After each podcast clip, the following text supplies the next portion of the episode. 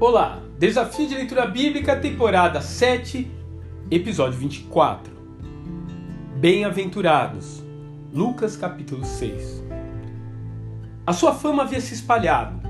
As multidões começavam a acompanhar o mestre em suas jornadas e a pergunta permanecia no ar: Quem é esse homem? Nesse momento, Jesus decide iniciar uma explanação do que viria a ser o cerne do cristianismo, ainda que parecesse inadequada para o momento histórico que a Palestina vivia, ainda que pareça inadequada para os nossos dias. Os longos anos de opressão pagã e a expectativa de um líder que viesse restaurar o reino de Israel tornaram o povo ansioso por um discurso revolucionário e com palavras de ordem.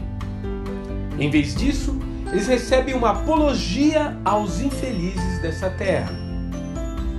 Seria como dizer hoje que felizes são os refugiados e os que sofrem com ditaduras opressivas.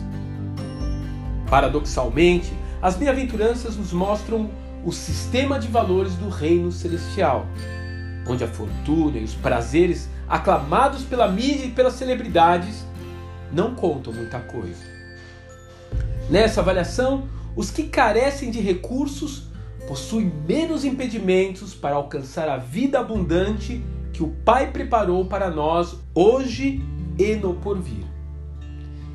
E em última análise, talvez o Messias estivesse falando da esperança que lhe estava reservada em seu caminho até a cruz.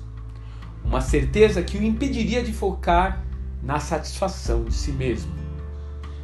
Como ele diria mais tarde para os seus seguidores, o maior investimento que se pode fazer neste mundo é entregar a sua própria vida para servir aos outros.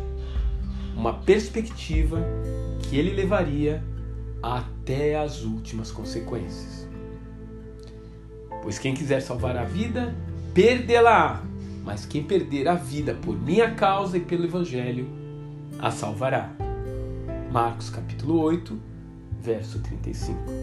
Que Deus te abençoe e até amanhã.